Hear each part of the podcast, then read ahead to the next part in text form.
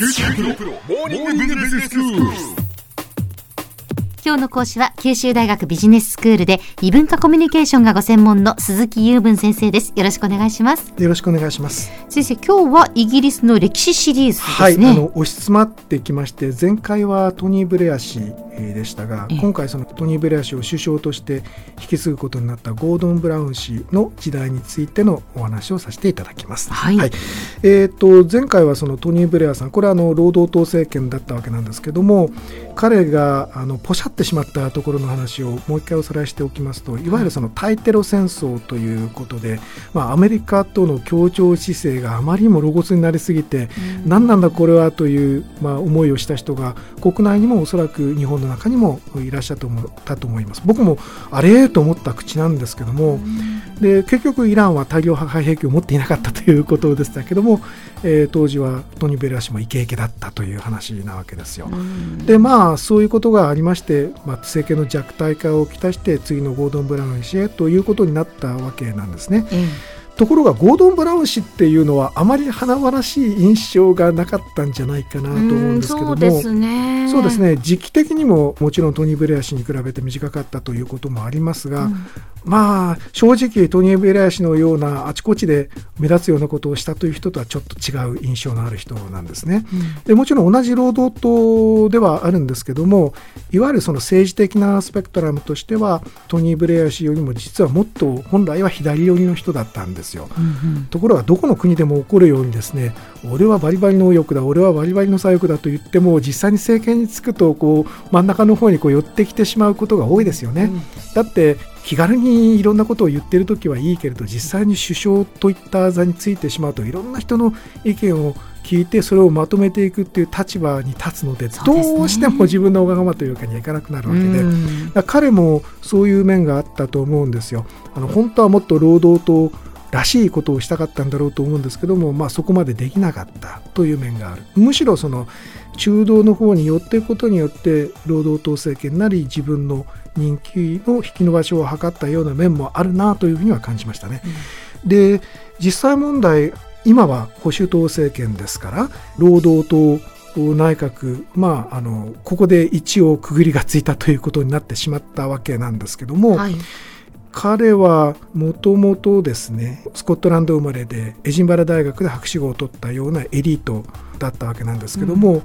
まあ政治の世界に来るとその博士号を取ったエリートだからうまくいくというもんではなかったという、まあ、証にもなってしまってるわけなんですね。うん、で彼はですねあの元はトニー・ブレアの時代に財務大臣を長くやってたんです。うんうん、ところがあのやっぱり実際に首相になってしまうとなかなか路線が変わってくるというのはさっき言った話なんですけども、うん、えーと、当初はですね、まあ、ご祝儀相場というのがありまして、まあ、順調だったように見えたわけなんですけども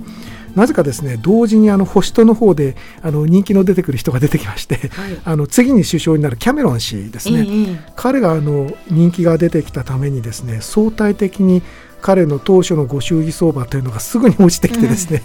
うん、大変なことになったわけなんです。で彼は非常にあの運が悪くてですねちょうどそのイギリスの経済状態がこう落ち込んでいくところに当たっちゃったんですね。はいはいそしてその他ご自身の周りにスキャンダルの問題が巻き起こったりいろんなことがあって、まあ、国内問題もいくつか起きてきて結局ですね早いところあのダメになってしまったというそういうこともあったんですね。ただあの一時リーマンショックというのがありましたよね、ええ、であれに対する対応の仕方であの不運やるじゃんというふうに思われた時代もあったんだそうですが残念ながらその労働党と党としてのその支持率が、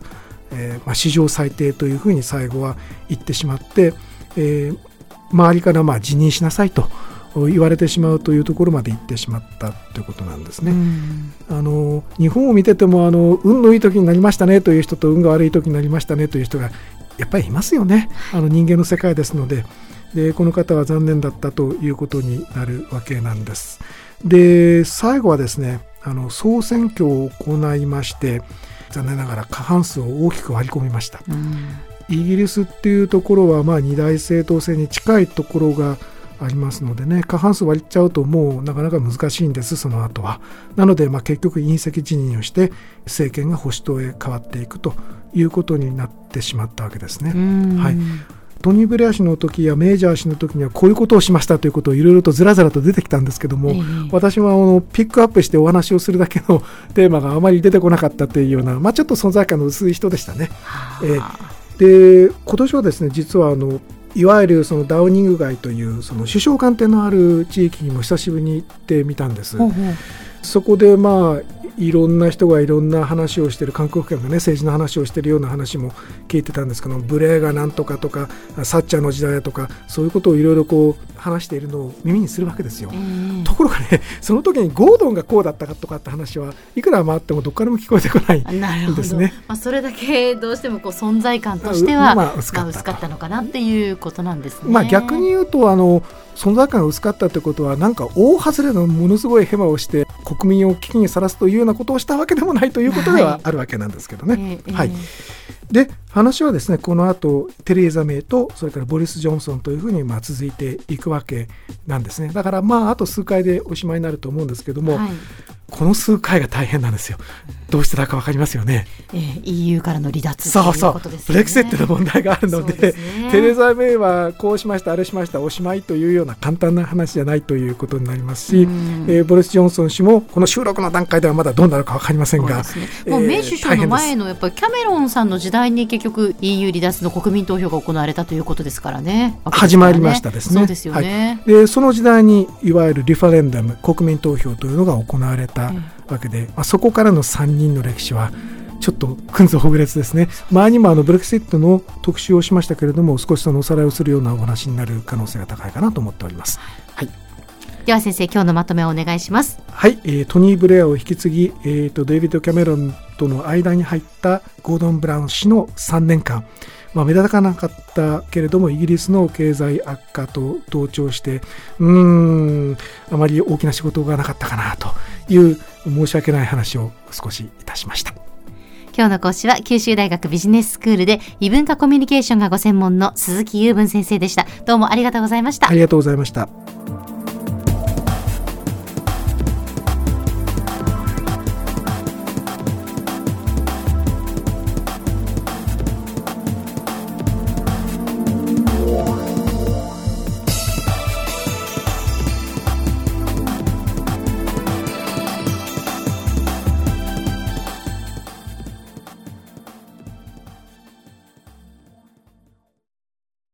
QT プロは通信ネットワーク、セキュリティ、クラウドなど QT ネットがお届けする ICT サービスです。